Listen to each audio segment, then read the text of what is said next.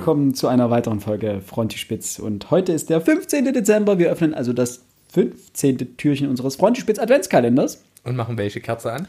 Äh, wir machen heute, Moment, ich muss durch in 1, 2 die dritte Kerze an, glaube ich. Heute ist der dritte Advent. Noch, noch ein Advent und wir sind Weihnachten. Wir, wir sind Weihnachten. Wir sind Weihnachten. Nein, es kommt noch ein Advent dazwischen. Der 22. ist der nächste Advent und dann der 24. ist dann, wir, wir sind erst am 24. Weihnachten. Heute, wie zu jedem bisherigen Advent, gibt es eine kleine Sonderfolge.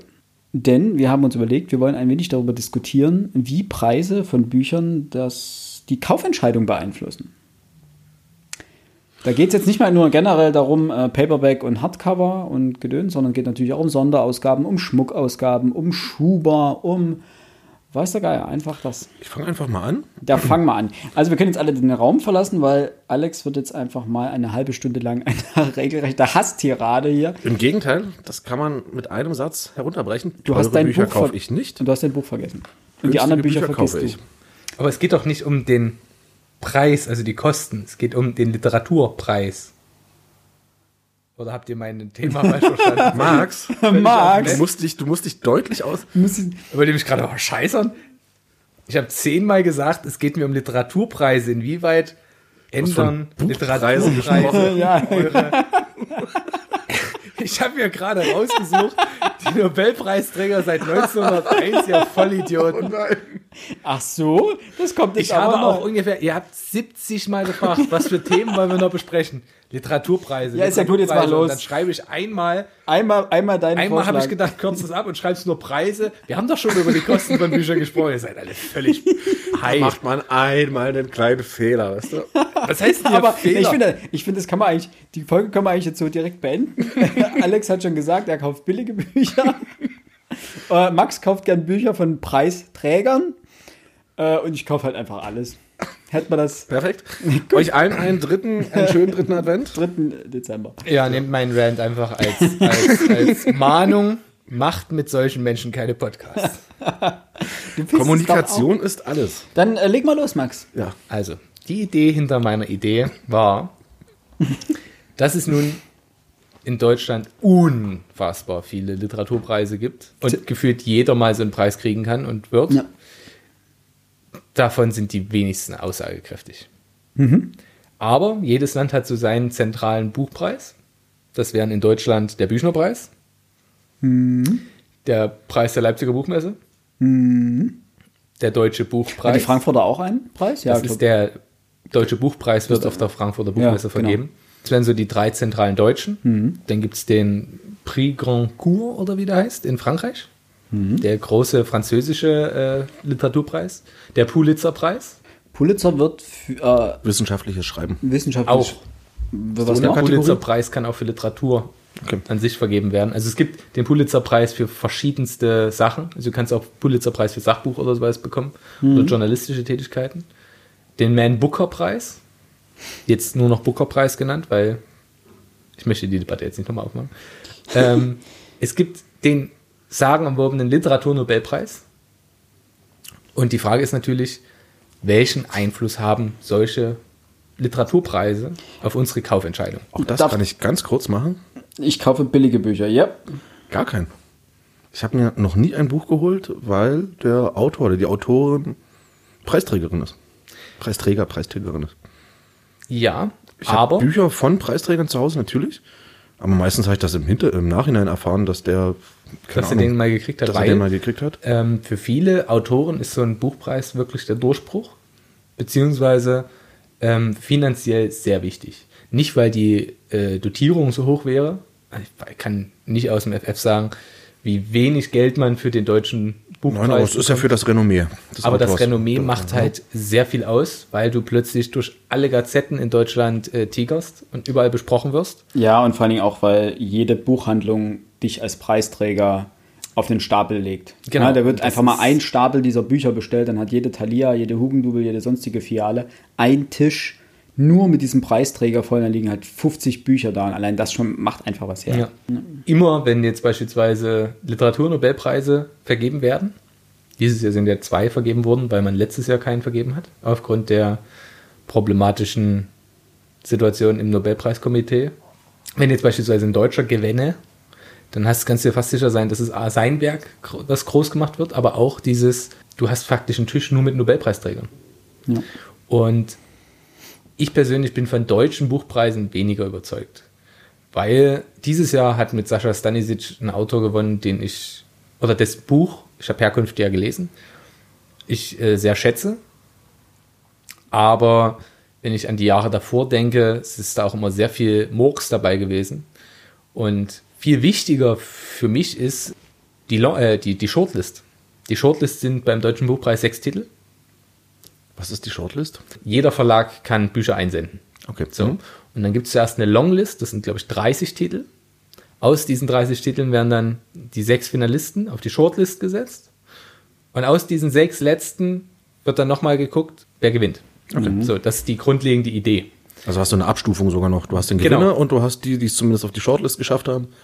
Und ich schaue mir, also die, selbst die Longlist ist mir zu lang. Hast sind immer noch 30 Romane, bei denen du dir sagen musst, oh, puh. Und es ist natürlich alles Romane. Es gibt natürlich auch Sachbuchpreise, da komme ich später noch drauf Naja, zu aber ich meine, wenn du, wenn wie viele Bücher erscheinen pro Jahr? Ich glaube, pro Tag erscheinen 300 Bücher oder auf dem Buchmarkt, hatte ich mal irgendwo gelesen. Ja, ja, mehr fast noch. Und ähm, dazu den 30 zu gehören, die zumindest erstmal auf diese Einsendeliste schaffen. Genau, in einem Jahr. Äh, Und das, das, schon ist schon mal was Großes.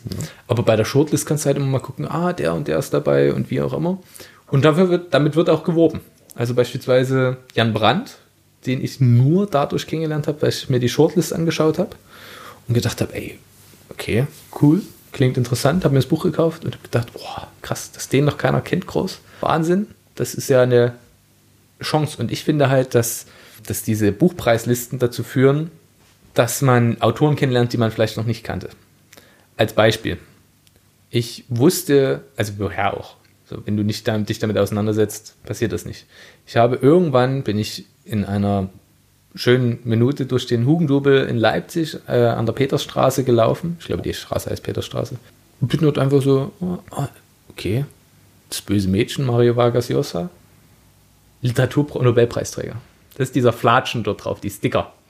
Ich Aber den hasse, habe- Ich hasse den, hat das er ja, auch. den hat er ja, glaube ich, nicht für diesen Roman. Hat er auch nicht dafür bekommen. Das ist auch einer, also ich schätze den sehr, aber da ist auch meine, meine nostalgische Verkennung drin, weil ich das Buch einfach damals mochte. Es ist auch von der Kritik jetzt nicht sonderlich gut aufgenommen worden. Aber ich habe den Autor zuerst mal kennengelernt. Und du liest dann das Buch und denkst dir, ey, der kann schreiben. Und dann kaufst du vielleicht noch ein zweites von ihm. Und stellst fest, okay, krass, ich habe den noch nie davor gehört. Und man muss ja auch sagen, der hat, keine Ahnung, 2008 oder so das Ding gewonnen. Oder 2012, wie auch immer. So, das nimmst du ja erstmal nicht wahr. Wenn du nicht drauf achtest, dann ist das mal eine Nachrichtenmeldung und dann war's das. Aber wenn du dann diesen, diesen Flatschen darauf siehst, sagst du, ah, na gut, irgendwas wird es ja an ihm geben, was gut ist. Und das ist für mich das Zentrale beim Man Booker Preis und beim Pulitzer Preis und auch beim französischen Literat Literaturpreis. Das sind Autoren, die kennen wir hier nicht. Die kennen wir nicht. Du hast viele dabei, wo ich halt persönlich sage, hätte ich nie geguckt. Warum sollte ich mich für amerikanische Literatur äh, begeistern, wenn ich, ich habe ja gar keinen Zugriff erstmal. Und dann sind solche Listen immer zielführend, weil du, weil du so Zugriff auf Sachen kriegst, die du noch nicht kanntest. Weil ja, du Sachbuch- fischst natürlich am oberen Ende, ne? Du Immer? fischst immer am oberen Ende, aber niemand sagt sich, nö, ich fange jetzt mit den schlechten Büchern zuerst an. Nein, natürlich nicht. Aber du hast natürlich auch häufig, na, was heißt häufig? Du hast natürlich auch hin und wieder das Problem, dass du im Zweifelsfall Bücher erwischst, die einfach massiv verkopft irgendwo sind, weil irgendjemand sich gedacht hat, dieses Buch hebt nochmal besonders hervor. Das passiert ja beim Ja. Deutschen Buchpreis. Genau, wo du einfach denkst, so, Alter, Wenn ich nämlich das Buch ist unlesbar. ja, Und es haben sich einfach irgendwie fünf verkopfte Leute in den, in den Raum eingeschlossen und dieses Buch total durchanalysiert und gesagt, auf der Ebene ist dieses Buch absolut 2% besser als das andere. Das ist das Problem. Du hast lesen. sechs Feuilleton-Kritiker und Literaturwissenschaftler, die da zusammensitzen, oder viele. Ja. Das ist eine riesengroße Jury. Die also war auch eine Buchhändlerin und die hat halt gesagt, das letzte halbe Jahr, das ist für mich eine Tortur. So, ich habe all diese Bücher, die auf der äh, erstmal alle Bücher gelesen, so, die es überhaupt gab. Und alle, die auf der Longlist, Shortlist und wie auch immer standen, die hat sie mehrfach lesen müssen. Das, du quälst, also du kämpfst dich dort, ist du, du stehst unter Zeitdruck ähm, und du musst natürlich auch eine Entscheidung treffen, was finde ich gut, was finde ich nicht so gut. Das, das finde ich schon mal nicht schön. ja, also ich würde auch ungern in so einer Jury sitzen, aber es ist ja erstmal Renommee, wenn du dort dafür ausgewählt wirst. Aber wie soll man sagen, ich habe die Liebenden von Mantua, das stand mal auf der, äh, auf der Shortlist. Also, warum fand ich das interessant? Die Liebenden von Mantua bezieht sich auf so äh, mumifizierte Leichen, die Hand in Hand irgendwo in einem Grab gefunden wurden. So, das ist erstmal ein interessantes Bild, hat Bezüge zu was auch immer und dachte mir, komm, das kannst du mal machen. Grässlich. Grässlich kannst du nicht lesen. Fand ich ganz, ganz schlimm. Habe ich nach fünf Seiten weggelegt. So. Äh, du hast da immer mal einen Fehlgriff. Das kann passieren. Ja. Aber du hast eben auch Glücksmomente. Margaret Atwood, die Zeuginnen, äh, nicht die Zeugin, die, der Reporter Markt, Pulitzerpreis. Äh, du hast so viele grandiose Künstler, bei denen man ja auch nicht weiß, dass sie diesen Preis gekriegt haben, aber die gegebenenfalls gerade dadurch bekannt geworden sind. Ähm, na, du hast, ich weiß nicht, ich mhm. weiß nicht. Ich gebe dir insofern recht, ich würde noch ein paar Preise ergänzen. Bitte. Denn es gibt nun auch genremäßig vergebene Preise. Mhm. Vor allen Dingen natürlich die für fantastische Literatur, also seien es jetzt nun Science Fiction oder ähm, Fantasy, die werden ja meistens für einen und dieselben, für die einen und denselben Preis sozusagen äh, beworben, also eben für fantastische Literatur. Da gibt es auch einige deutsche, eben der Deutsche Fantastikpreis und so weiter. Die würde ich in dem Fall auch eher ausklammern. Weißt du, der Fantastikpreis der Stadt Wetzlar. Äh, hm? Ich glaube, das, das, sind nur Marketinginstrumente, die meisten solcher Preise. Also nicht mal für die Autoren, sondern für denjenigen, der dieses Event eben ausrichtet.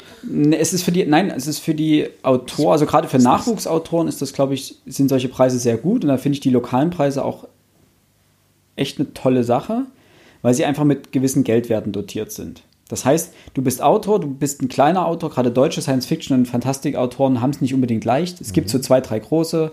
Äh, Markus Heitz würde mir einfallen oder Bernhard Henn oder sowas. Das sind Dietmar so die. Dart. Hm? Dietmar Dart. Dietmar Dart, ja, ja, ja. Das sind so die größeren Namen, die es auch geschafft haben. Aber die haben auch ganz schöne Grütze geschrieben zum Teil. Und da musst du überlegen, wie schwer es dort Nachwuchs hat letztendlich. Und wenn du dann meinetwegen den äh, Fantastikpreis der Stadt Wetzlar gewinnst und dort 4000 Euro bekommst, dann ist das für dich eine große Nummer als Autor, als Nachwuchsautor. Und dann holst du schon mal wieder viel Geld rein oder äh, holst dir jedenfalls eine kleine Aufwandsentschädigung rein oder kannst dir nochmal, äh, keine Ahnung, den Druck bezahlen für die nächsten, für die nächsten Bände oder irgendwas, je nachdem, wie du es verlegst auch immer. Ähm, kannst du auch durchaus im eigenen Verlag verlegen und dann so einen Preis gewinnen und mit 4000 Euro hast du dann vielleicht doch eine Chance, noch einen Verlag zu finden oder so. Wichtiger sind aber meiner Meinung nach diese internationalen Awards. Da gibt es einmal den Hugo Award, das ist wahrscheinlich somit der größte äh, Fantastic Award. Äh, wird in zahlreichen Kategorien natürlich für äh, beste Novel, also beste, beste Roman, beste Kurzgeschichte und so weiter verliehen, beste Light Novel. Ähm, einziger Nachteil ist, dass viele der guten oder der, der bewerteten Kurzgeschichten nie auf Deutsch erschienen sind. Also ich glaube, Ende der 90er, Anfang der 2000er sind die letzten davon auch auf Deutsch erschienen. Also, oder sind auch, ähm, sag mal so, so Kurzgeschichten ähm, prämiert worden, die auch auf Deutsch erschienen sind. Die letzten, ich glaube, die letzten zehn Jahre ist keiner davon übersetzt worden. Also das ist für manche halt einfach eine Hürde.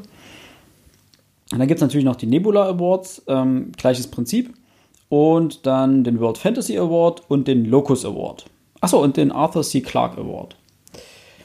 Genau. Das viele, sind, viele Awards. Ja, das sind natürlich, ja klar, aber das sind, äh, das sind wirklich die großen Awards oder die großen Preise der Fan fantastischen Literaturen für Fantasy und, und Science Fiction. Der Punkt ist nun mal leider, dass äh, Werke aus diesem Genre in der Regel bei den anderen großen Preisen, sei es Literaturnobelpreis, sei es Pulitzerpreis, keine Rolle spielen. Nee, das ist völlig richtig. Die Frage ist, warum sie keine Rolle spielen ähm, denn zum Teil sind sie durchaus auch auf Augenhöhe mit solchen Bänden. Ne? Also, also Völlig, aber da gibt es immer noch Vorurteile. natürlich. Es sind ja nicht nur Vorteile. Wer, wer finanziert denn die großen Preise? Wenn du die großen Verlage hast, die die Preise letztlich irgendwo stiften vielleicht auch oder die Gelder dazuschießen, dass die dann natürlich kein Nischenprodukt, was in irgendeinem Verlag läuft, den, äh, keine Ahnung, in Deutschland 100 Mann kennen. Äh, würde ich so nicht sehen. A, bezahlen die Verlage, glaube ich, stiften die nicht die Preise. Das ist Punkt A. Und es ist das ist beispielsweise, ich würde das mal vergleichen mit, mit der, mit der ähm, Teamwertung bei der Formel 1. Der Socom Verlag reicht seine Bücher ein, die er für richtig hält. So. Und dann guckst du halt dann selbst auf der Shortlist schon, krass, es hat kein einziges Buch von dem und dem Verlag auf die Liste geschafft. Und die sagen sich dann natürlich, ja. Buchpreis der Stiftung Ravensburger Verlag. Da geht es doch schon los. Das ist Ja, ich habe ja gesagt, es gibt hunderte, Ja. tausende Preise. Und Der Punkt ist aber, welche sind relevant, dass du sagst, für einen Science-Fiction-Fan, Fantasy-Fan, sind eher die fantasievollen, also die, die Fantasy Awards relevant. Und dann würde ich auch danach suchen. So, die sind ja für mich nicht relevant, weil ich, mir geht es ja um die allgemeingültige Roman- und Sachbuch, muss ich auch dazu sagen, ich bin großer Sachbuch-Fan, wie man vielleicht weiß. Ähm, die Bücher, die dann breit rezipiert werden. Ein Patrick Modiano, der vor ein paar Jahren als Franzose äh, den Li- Literaturnobelpreis bekommen hat, nie vorher gehört. Und du weißt ja, welche Amerika großen Amerikaner auch die Preise gekriegt haben. Was das auslöst, Ja. dass ein John Steinbeck so einen Preis kriegt. Was das in Amerika ausgelöst hat, wie die die Entscheidung fanden. Und jetzt ähm, Handke kriegt den Preis und Stanisic kriegt den hier. Also, äh, um kurz das, den, das, also die, die Handlung dazu nachzuvollziehen oder nachvollziehbar zu machen. Handke bekommt den Literaturnobelpreis 2019, Stanisic den Deutschen Buchpreis. Handke ist ein, ich muss mal wertfrei bleiben, Kontrovers diskutiert. kontrovers diskutierter Autor, der sich auf, im, im ähm, Jugoslawien-Konflikt oder Jugoslawien-Krieg auf die Seite Serbiens gestellt hat. Und auch am Grab von äh, Milosevic damals auch äh, gesprochen hat. Also Alle- die waren befreundet. Wollte gerade sagen, aber das ist auch schon eine ganze Weile her. Das muss man Ja, dazu sagen. er hat- hat sich ja teilweise selber distanziert von seinen Aussagen. Ja, aber einige davon hat er auch weiter aufrechterhalten. Vollkommen richtig. Und er verkehrt immer noch in diesen Kreisen. Und Sascha, Sascha Stanisic ist Kind aus Jugoslawien ehemals, der im Folge dieses Krieges dort, von dort fliehen musste mit seinen Eltern. Das Buch Herkunft, wie sollte es anders sein, befasst sich auch damit. Äh, Und dass der jetzt nicht sagt, äh, top, dass ihr so einen Mann äh, auszeichnet, dafür, dass dieses Land und wahnsinnig viele Menschen umgekommen sind und aus ihrer, ihrer Heimat verloren haben. Und so, ist auch völlig klar. Und so ist eine riesengroße Debatte entstanden. Ja. Ähm, und ich halte es da auch. Wir hatten, ihr habt hoffentlich unsere, unsere Kanon-Folge gehört, wo wir Dennis Schecks Kanon besprechen. Dennis Scheck hat das sehr schön gesagt. Handke hat sehr blöden politischen Mist verzapft. Das ändert nichts daran, dass seine Werke darüber erhaben sind.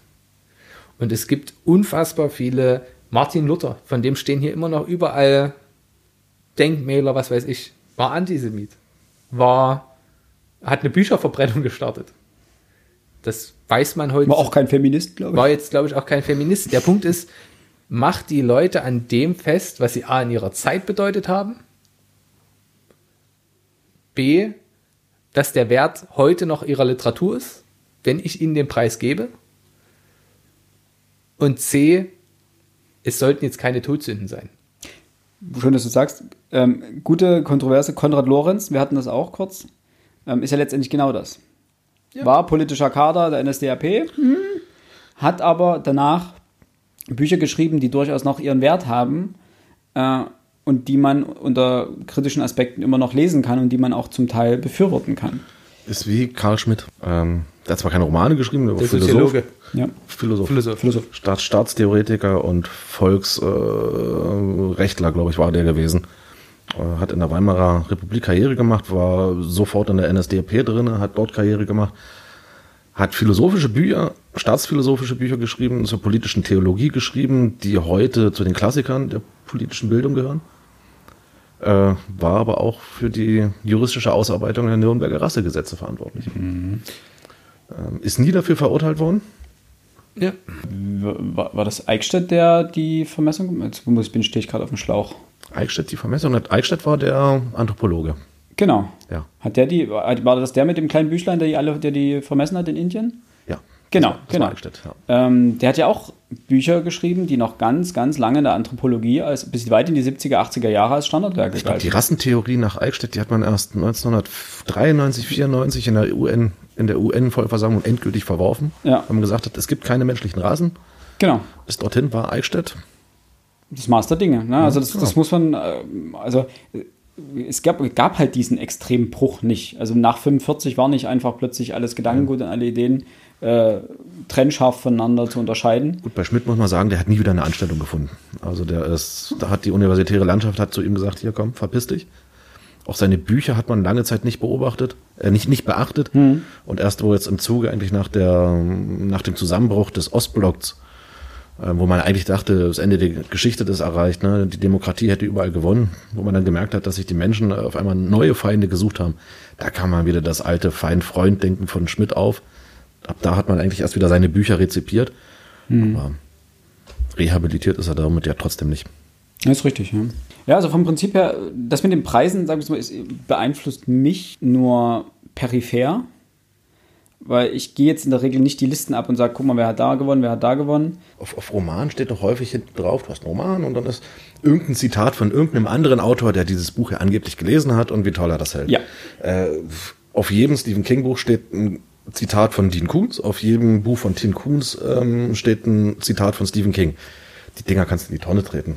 Und ich muss ehrlich sagen, also meine Kaufentscheidung für Bücher mache ich von den Preisen genauso viel abhängig wie von diesen Zitaten, die hinten draufstehen. Weil das ist für mich so irrelevant. Der, wobei der Preis in der Regel mehr aussagt als das Zitat hinten. Mal ganz von abgesehen davon, aber wie Max schon sagte, bei, bei hunderttausenden Preisen, ich übertreibe jetzt mal, äh, ob da jetzt der, keine Ahnung, der Stadt Würzburg, den, den Fantasy-Preis, glaube ich, war das, Wetzlar. Hm. Wetzlar gewesen ist. Würzburg hat bestimmt auch irgendeinen Preis. Ich glaube, ich weiß nicht, ob das dann auf dem Buch draufsteht. Die Preise sind, glaube ich, eher dafür da, dass du. Es gibt ja viele kleine Preise. Also für jede Hierarchie gibt es irgendwo einen Preis auf jeder Stufe. Einfach, ähm, dass du es als Nachwuchsautor schaffst, auch. Das ist in der Wissenschaft ja nichts anderes. Na, du kannst, du kriegst einen Preis schon alleine, wenn du an der, an der Universität unter den besten dreien bist, die äh, das, den Jahrgang geschafft haben. Oder du bist an der, du kannst ausgezeichnet werden für eine der besten Abschlussarbeiten. Das sind letztendlich auch Preise, die, die sind äh, relevant sind die nicht wirklich. Überhaupt nicht. Ich, Aber sie sind in dem Moment relevant, wo du dann sagst, ich bewerbe mich bei Arbeitgeber A und B und der sieht, ah, seine Arbeit wurde ausgezeichnet, ist einer der besten des Jahrgangs. Dann sind sie schon wieder relevant. Also ähm, es kommt immer darauf an, wo du das jeweilige anbringst. Du kannst natürlich als also es ging kleiner. ja um eine Kaufentscheidung, ne? Ja, natürlich, aber per se, wenn ich einen Preis für meine Jahresarbeit oder für meine Abschlussarbeit bekommen habe äh, und mich irgendwo bewerbe und der das gut findet, ist das für den auch eine Kaufentscheidung. Nehme ich den Jungen und lasse den bei mir arbeiten, das ist quasi eine Kaufentscheidung. Und im, im Endeffekt kann dieser Preis dann den Unterschied machen zwischen ja, nehme ich oder nehme ich. Kann, muss nicht. Ne? Aber es ist auf jeden Fall immer ein Hingucker, der in gewissermaßen ähm, der Aufmerksamkeit erzeugt. Und der einfach mal, wie du es Max schon richtig gesagt hat, ähm, du kannst immer mal in die Tonne greifen damit. Und das wird dir vielleicht auch häufiger passieren, als dass du wirklich einen findest, wo du sagst, wow, der war mal wirklich anders. Ähm, alleine auch, das liegt an diesen massiv vielen Neuerscheinungen. Das liegt auch an, an Überreizung von Genres, dass du einfach unglaublich viel in einem Genre schon gelesen und äh, prämiert hast. Und dann kommt der nächste Roman und du musst gucken, so, ja, du bewertest ja auch in der Regel das Beste aus einer Masse von X. Und wenn in dieser Masse alle scheiße sind, aber einer ein bisschen weniger scheiße, dann gewinnt der den Preis. Weil er ein bisschen weniger scheiße ist als der Rest. Und das Problem hast du natürlich auch. Du wirst nicht immer den, den Weltbestseller und das Buch schlechthin äh, finden. Ja. Ähm, Es geht doch auch darum, Aufmerksamkeit zu schaffen für, für gewisse Sachen. Auch bei Leuten, die vielleicht nicht lesen. Und mir geht es auch darum, wenn, ich rede nur von den großen Literatur, äh, Literaturpreisen. Weil für, es gibt, ich glaube, jeder große deutsche Schriftsteller, der länger als 100 Jahre tot ist, hat einen Preis. Den Hölderlin-Preis, den Kleist-Preis, den was weiß ich Preis. Gibt's, gibt's alles. Gibt's irgendeine Stiftung und die gibt dann einen Preis raus. Völlig irrelevant. Völlig. Braucht keiner. Aber bei den Großen sagst du dir halt, okay, das kommt mal in Nachrichten. Auch Leute, die vielleicht nicht lesen, nehmen das mit. Und für mich ist relevant, es wird erstmal breit rezipiert und ich würde gerne an dieser Debatte teilnehmen können und sagen, ja, da haben sie auch wieder Scheiße ausgezeichnet. Und stell dir mal vor, ein John Steinbeck wäre jetzt nicht ausgezeichnet worden, der wäre hier völlig irrelevant. Und dann gibt es andere Autoren. Ja, aber die hätten Also vielleicht nicht so gute Bücher geschrieben. ja. Ja. Es geht mir ja darum, vor allem, wenn Deutsche gewinnen, ist es zwar schön, dann kann man sich auf die Schulter klopfen. Ich glaube nicht, dass es die nächsten fünf Jahre passieren wird, dass ein Deutscher gewinnen wird, Literaturnobelpreis meinst den du? Literaturnobelpreis. Aber wenn jetzt, jetzt mal ehrlich, ein Thomas Tranströmer aus Schweden für seine Lyrik, den kennt keiner. hier, Mo Yan, China. Da hast du mal, das sind auch politische Entscheidungen teilweise. Ja, natürlich. Sartre, Sartre, JP Sartre, Sartre ich nenne ihn immer JP, weil also, der hat den Preis nicht angenommen. Oder äh, wie heißt der, ähm, der Musiker, der den für seine Leistung bekommen hat? Das ist eine Entscheidung. So, und die, die muss man, die muss man nicht teilen. So, ich bin auch völlig dagegen, Bob Dylan. Ach, Bob ja. Dylan hat ja den Nobelpreis bekommen. Das, das sind doch, also, Aber es ist wieder eine Kontroverse gewesen, die eine sehr interessante Debatte erzeugt. ja, weil er keine Bücher schreibt. Er schreibt keine Bücher, aber er schreibt Texte. Und wann ist ein Text? Ja, Ist das schon Lyrik? Ja, ist das schon Lyrik? Oder kann das weg? Und die Begründung war für seine poetischen Neuschöpfungen in der großen amerikanischen Songtradition. Ich kann die Entscheidung nachvollziehen. Ich teile sie nicht, weil ich nicht der Meinung bin, dass äh, es gibt genug Musikpreise, wo ein Bob Dylan die Preise kriegen kann. Es ist wieder eine besondere Herausstellung. Und Bob Dylan hat eben nicht für seine Musik in einen Musikpreis gewonnen, wo auch, keine Ahnung, irgendwie irgendein x-beliebiger Rapper den Preis bekommen hat, einfach weil er geile Beats produziert hat, sondern er hat ihn de facto für seine Texte bekommen. Ja, es ging sozusagen unter Ausblendung der Musik im klassischen Sinn, sondern für seine Texte. Einfach um das nochmal herauszustellen. Und das finde ich, äh, kann ich nachvollziehen. Bin ich dabei. Aber auch der Rapper Kendrick Lamar hat den Pulitzerpreis bekommen. So für sein lyrisches Werk. Hinzu kommt, wir wissen doch alle nicht, also es könnte irgendwo in Deutschland hier ein Buch veröffentlicht werden. Das ist das großartigste Buch, was es gibt. Du, geht- es geht Aber in der Masse keiner unter. weiß es. Ja. Und die Preise sorgen dafür, dass Leute Aufmerksamkeit kriegen und vielleicht gegebenenfalls mit Leistung dann auch. Das mag, das mag alles gelten, ähm, aber ich meinte ja bloß mich persönlich. Ja, aber ich versuche dich ja gerade zu über, über, äh, überreden, dass du das vielleicht doch mal machst. Das ist einfach mal Ich meine, wenn ich mir überlege, ein Großteil der Autoren, die ich lese, die haben, wenn überhaupt, amerikanische Preise gewonnen, von denen ich noch nie was gehört habe, mit denen noch gar nicht geworben wird. Aber ich meine, ich lese ja trotzdem. Ja, aber Cormac McCarthy beispielsweise hat auch einen Pulitzerpreis. Ähm, den habe ich, hab ich tatsächlich gelesen, weil ich den Film. Aber du bist wahrscheinlich auch der Einzige, der solche Bücher hier liest. Das ist so das, das ist der Punkt halt, ne? Wenn es mehr große Preise gäbe für die Autoren, würden, würden die vielleicht hier auch mehr gelesen werden. Autoren wie, wie ähm, John Irving, der irgendwie alle paar Jahre mit einem Literaturnobelpreis gehandelt wird. Und der wird das Ding nie gewinnen. Das weißt du nicht. Ist der, nee, der ist, ist der gestorben? Nee, das nicht, aber, ähm, Aber jetzt ist doch irgendein großer. Autor in Amerika ist da jetzt vor kurzem verstorben. Oder was heißt vor kurzem? Vor, in den letzten zwei Jahren. uh, War das nicht Irving? nee. Ich hoffe nicht. Der soll noch was schreiben. Ich meine, ich mag den aufgrund seiner, seiner Geschichten, die er, wenn er den jetzt noch den Nobelpreis gewinnt, ja, dann würde ich mich für ihn freuen, würde ich sagen, okay, ja. Aber Irving ist schon wieder einer der bekannteren. Ist also auch in Deutschland bekannteren, bekannteren, meine ich. Ne? Das war Philip Roth übrigens, glaube ich, Ah, okay. der verstorben ist. Und du kannst keinen Nobelpreis kriegen, wenn du schon verstorben bist. Es gibt dir nicht äh, posthum. Beispielsweise, du hast ja auch riesengroße Autoren, die nie einen gekriegt haben. Kafka zum Beispiel. Also der ja auch Weltruhm jetzt hat. Also das ist, glaube ich, Er derzeit... braucht den aber auch nicht mehr. Ja, nee, ist ja alles richtig. Aber du hast ja auch Leute, die verstorben sind, die auch äh, wahnsinnig relevant sind. Ich bin beispielsweise auch der Hobbit, äh, nicht der Hobbit, äh, der Herr der Ringe, wäre allein, also Mann hat ihn ja auch nur für die Buddenbrooks bekommen.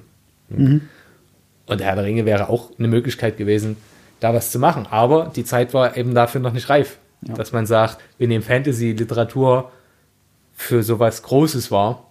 Äh, Und da musst du auch, auch das sind ja Entwicklungen, die du in den Preisen erkennst. Dass man eben nicht mehr nur sagt, äh, so und so, sondern du hast am Anfang hast du ganz viele Historiker, die Preise kriegen, weil sie über irgendwas schreiben.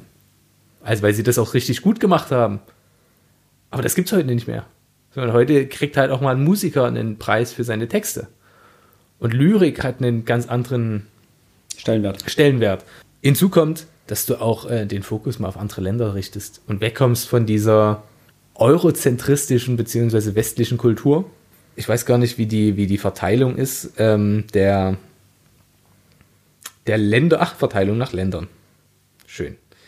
Ähm, so, du hast halt auch Länder wie, keine Ahnung, Mauritius, die einen Preis, äh, einen halben, weil da zwei verteilt wurden. Was schätzt ihr, was denn, was schätzt ihr, welches Land die meisten, gut, das spricht gegen meine Argumente, aber das ist nicht so schlimm, äh, welche Länder die die meisten Nobelpreise haben? Im Literatur. Literatur. Boah. Machen wir es mal kurz. Äh, Es ist ein europäisches Land. Top 10 sind nur West, also sind europäische Länder und ein anderes. Die USA. USA ist das andere wahrscheinlich. Das ist korrekt. Das ist nicht Platz 1. Nein. Ähm, ich würde mal vermuten, Frankreich. Platz 1, 14,5. Check. Ähm, England? 12, Platz 2. Uh, so weit hinten. Ah, nee, Platz 2. Ja. Okay. Ähm, Ich würde jetzt die Norwegen, äh, Norwegen sage ich, ähm, die skandinavischen Länder. Norwegen ist 10. mit 3, Schweden 5. mit 8. Deutschland? Vierter oder wie- auch Vierter, Fünfter, wie auch immer, mit 8. Ich gehe mal weiter. Italien 6, Spanien 5,5, Polen 4,5, Irland 4. Aber es gibt ja eben Haben auch ja fast so alle. Wer ist, später wer ist Platz 3? Das habe ich jetzt nicht mitgeschnitten. Groß, äh, USA USA, okay. 10,5. Aber du hast eben auch Chile, Griechenland, Südafrika, Japan, Ägypten, Volksrepublik China, Finnland, Guatemala, Indien, Jugoslawien, heute nicht mehr existent. Für unsere noch nicht so beseelten Zuhörer. Staatenlos, jemand Staatenloses hat auch einen Preis bekommen. Das ist ein schönes Land. Nein, mir geht es darum, dass man Aufmerksamkeit schafft. Und auch vielleicht andere Kulturen irgendwo da wertschätzt. Ähm, und vielleicht es auch Verbreitung findet. Über den Es gibt ja Tellerrand auch rausgucken ist ja Themen. Es gibt ja auch Themen, beispielsweise Mario Vargas Llosa hat seinen Preis für das Fest Ziegenbox bekommen, wo er eine Diktatur beleuchtet. Ey, niemand befasst, be, be, befasst sich ja sonst damit, wenn du nicht gerade Südamerikaner bist und gerade von dort kommst. Aber so kommst du, es geht doch immer darum, den, den Blick in, also zu Den Horizont zu erweitern. den Horizont zu erweitern. Ja. Dahingehend finde ich das schon wirklich wichtig. Und für Leute, die jetzt noch nicht wissen, wo sie hinwollen. Was gefällt mir? Wohin könnte, also was interessiert mich? Du müsstest halt immer gucken, was machen die Amerikaner. So, Philipp guckt viel, was machen die Manga-Atzen und die Science-Fiction-Spacken. so, was hauen die die für Manga Preise sind raus? wahrscheinlich weniger, aber Und dann sagst du dir, okay, also dann gucken wir doch mal, ich habe davon noch nie gehört, von dem, was sie jetzt prämiert haben. Da gucke ich mal rein. Schlicht und ergreifend, weil du sagst, ich interessiere mich für das Themenspektrum per se. und da willst du die Debattenkultur mitnehmen. Und da willst du doch mit dabei sein, den Diskurs miterleben. Wenn ich ganz ehrlich bin, die meisten Bücher, die bei mir auf der Liste der Bücher, die ich noch lesen möchte, stehen, habe ich über entweder über Feuilleton-Artikel bekommen, wenn es Neuvorstellungen waren, und Kritiken.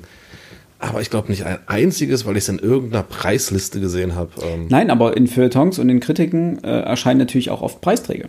das, klar. Ja, es gibt ja dann eine, eine Deckungsgleichheit, schlicht und ergreifend, weil der Autor sonst wahrscheinlich nie ins Feuilleton gekommen wäre. Du hast natürlich, wenn du im Surkamp Verlag erscheinst, Ist die Chance in ist die Chance hoch, dass du mal Kritik, also eine Kritik erfährst. Also, dass, die, dass du rezensiert wirst. Ja, klar. Aber wenn du wie Robert Seethaler bei Kein und Aber, jetzt ist er ja auch bei einem anderen Verlag, erscheinst, der verhältnismäßig klein ist, ist deine Chance einfach sind die geringer. Chancen einfach deutlich kleiner. Ja. Ich glaube nicht, dass du beim Surkamp Verlag ohne Aufmerksamkeit bleibst. Schlicht und ergreifend, weil der Verlag so groß ist und weil der auch keine Schmerzen hat. Also da- ist das Programm per se schon eine, äh, eine literaturpolitische Entscheidung. Ja. Wer ist bei uns diesen, in diesem Quartal jetzt relevant? Ja, also allgemein große Verlag. Carson ist ja genauso. Ja, na klar. Ja, also bei, wenn du bei großen Verlagen gelandet bist, dann hast du einfach, da ist so eine Marktmacht dahinter auch und so eine Marketingmacht auch dahinter. Wir haben so viele Leute, die dann ihre Neuvorstellungen bloggen und posten und äh, so, per so, Social Media in die, unter die Menschen bringen, dass du einfach schwerer übersehen wirst. Genug davon. Sonst wird die Folge zu lang. Wir werden mal vielleicht mal eine extra Folge machen zu Bestsellerlisten. Das ist nämlich ein großes Thema, was mir viel die Galle hochtreibt. ähm, denn es ist auch eine, ganz viel Augenwischerei dabei. Es geht halt um Verkaufszahlen. Ja, egal. Machen wir ein andermal. Genau, Wenn irgendwann machen wir mal eine Folge über Buchpreise. ja, irgendwann machen wir für, für den Alex mal eine Folge über Buchpreise. Du, du genauso. Ja. Ähm, aber ich hatte noch schnell ein paar Awards, die ich aus den Fingern ziehen konnte. Boom! Oh, jetzt wurde geschnipsfingert. Geschnipsfingert. Erzählt uns doch mal äh, auf Social Media oder auch äh, als Kommentar hier bei Podigy, äh, wie ihr das seht. Kauft ihr nach Preisen, ähm, Nach Buch. Buchpreisen, Preisen. Auszeichnung, Awards ist vielleicht besser. Interessieren die euch gar nicht oder wie macht ihr das? Ansonsten wünschen wir euch einen schönen dritten Advent, glaube ich. Genau, ja. Bald ist Weihnachten. Kauft ein schönes Buch für eure Lieben, dass die auch mal ein bisschen was lesen. Kauft euch ein schönes Buch. Genau, lest was und Und kauft mir ein schönes Buch. bis bald. Tschüss. Ciao.